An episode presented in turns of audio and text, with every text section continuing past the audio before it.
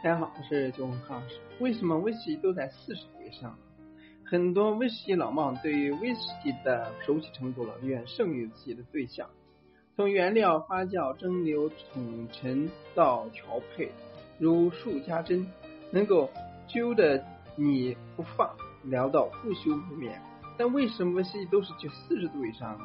资深的他们呢，也未必得出来。首先呢，威士忌酒精的不得低于四十度是法律规定的。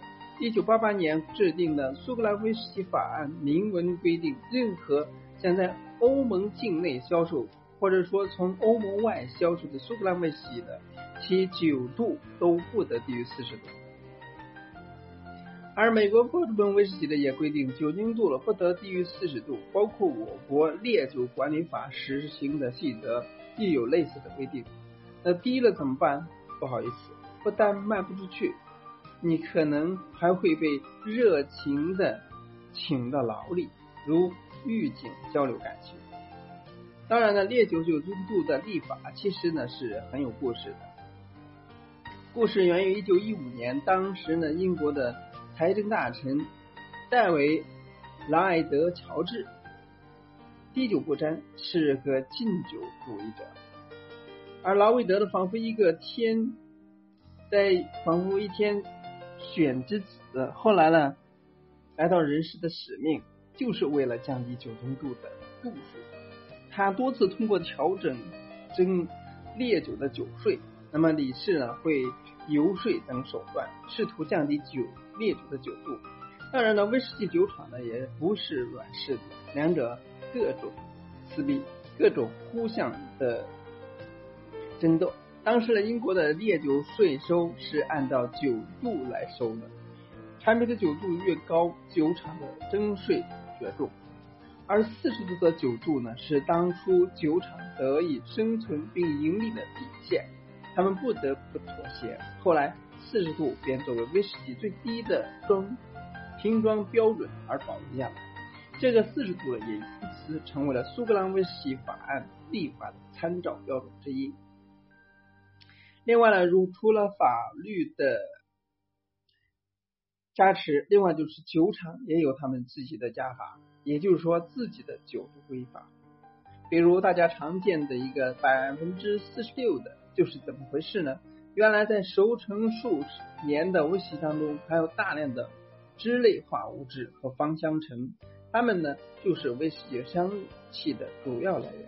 当酒度过低低于四十度的时候了，威士忌就可能出现凝结的现象，进而了牺牲掉酒的一些香气。而为了保留威士忌香气的酒厂呢，无形中形成了一套威士忌酒度不低于四十度的不成文规定。自然，这个数字呢并不是绝对的。比如有些瓶装酒的酒度则是四十三度，具体需要根据酒质而定。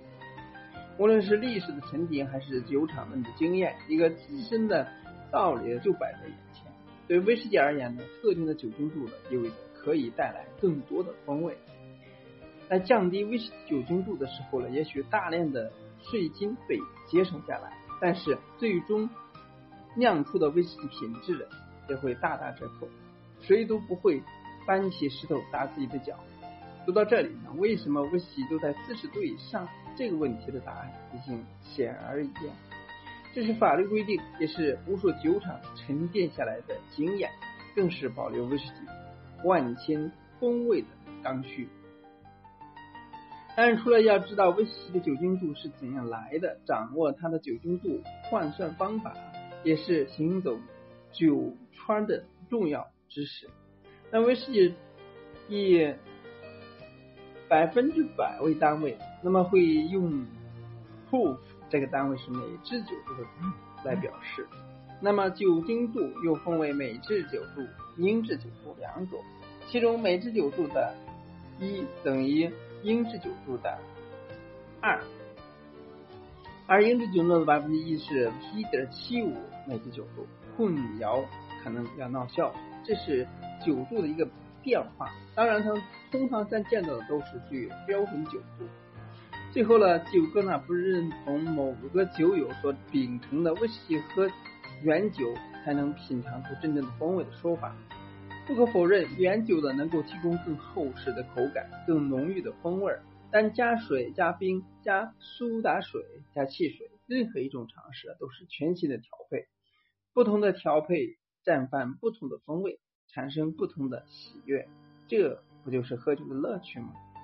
何况威士忌正是有了这种百变，才温柔了岁月，惊艳了时光，俘虏了你